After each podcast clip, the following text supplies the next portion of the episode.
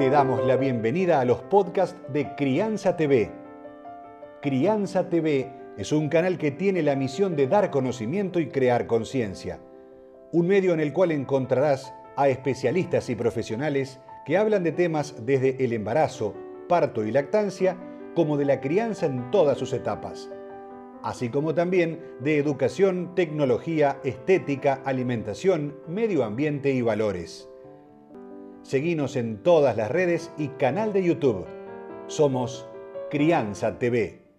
Eh, contame cómo hiciste con tu nene. Me dejaste picando, después te lo cuento. No, eh, bastante fácil. Eh, de, de, hecho, después se los, puedo compartir para publicar en redes. Nosotros mandamos un mensaje a nuestras familias, que de hecho yo lo publiqué en mis redes tal cual se lo mandé a nuestra familia porque asumía que a mucha gente le podía servir. Entonces dijimos, miren, no queremos pedirles que no suban fotos de, de su nieto o de su sobrino a las redes, pero sí queremos pedirle que realmente intenten limitarlo al máximo, que lo hagan para ocasiones especiales, que cuando lo hagan intenten que sean imágenes que, no sean vergonzantes o ridículas, ni hablar que no tengan de desnudez, eh, y, que intenten limitarlo lo máximo posible. Le aclaramos que no queríamos que nos pidan permiso para subir una imagen, sino que tengan libertad para hacerlo con el mismo criterio que lo hacíamos nosotros, que preferentemente si son imágenes en las que no esté el bebé solo, sino que esté con ellos, nos parecía más sano, o sea, como no, digamos, y que lo que nosotros no queríamos era hacer un show de crecimiento de nuestro hijo en las redes, no nos parecía necesario.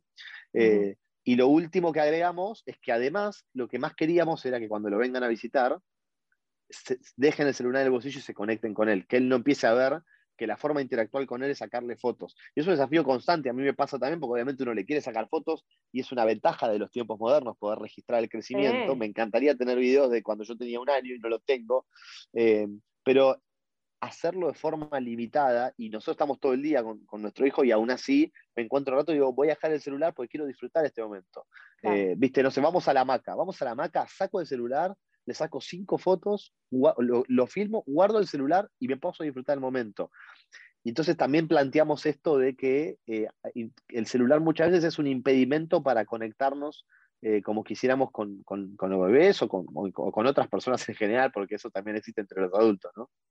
Recordá, somos Crianza TV, donde todos los temas tienen su lugar.